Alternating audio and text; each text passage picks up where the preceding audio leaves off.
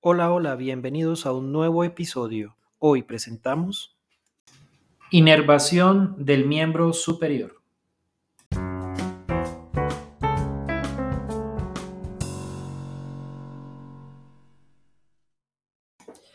Para empezar a hablar de la inervación del miembro superior, debemos recordar primero el plexo cervical. Recordemos que el plexo cervical inicia en las raíces anteriores de los nervios desde C5 hasta T1.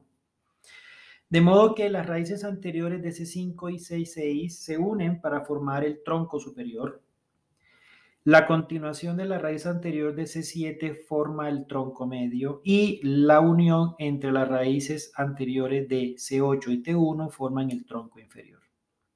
Estos troncos se dividen en divisiones, en división anterior y posterior. Todos los, el tronco superior, medio e inferior se dividen en divisiones anteriores y posteriores. De modo que las divisiones anterior, del tronco superior y del medio forman el cordón lateral. Y la continuación de la división anterior del tronco inferior forma el cordón medial. Y la unión de las divisiones posteriores del tronco superior, medio e inferior, las tres se unen para formar el cordón posterior. El cordón lateral se divide en dos nervios, un nervio terminal que es el músculo cutáneo y también una raíz lateral que se une a una raíz medial que nace del cordón medial para formar entre, la unión de estos dos el nervio mediano. Ahora, el cordón posterior se va a dividir en dos nervios terminales que son el axilar y el radial y posteriormente el medial se continúa como nervio cubital. Estos nervios entonces van a seguir avanzando Estamos hablando de los nervios terminales que específicamente los que van a inervar el miembro superior van a ser el músculo cutáneo, el axilar, el radial, el mediano y el cubital. El axilar, sobre todo, muchachos, inerva, pues obviamente la zona axilar y va a dar inervación también a músculos del hombro.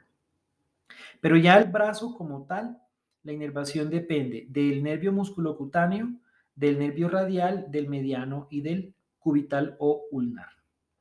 El nervio mediano es un nervio, bueno, antes de eso, el nervio musculocutáneo va a inervar todo el compartimiento anterior del brazo.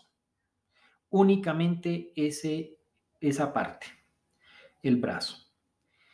El nervio mediano y el nervio cubital, ambos van a pasar por el brazo, pero no dejan ramas ahí, sino que siguen derecho y van a ingresar hacia el antebrazo.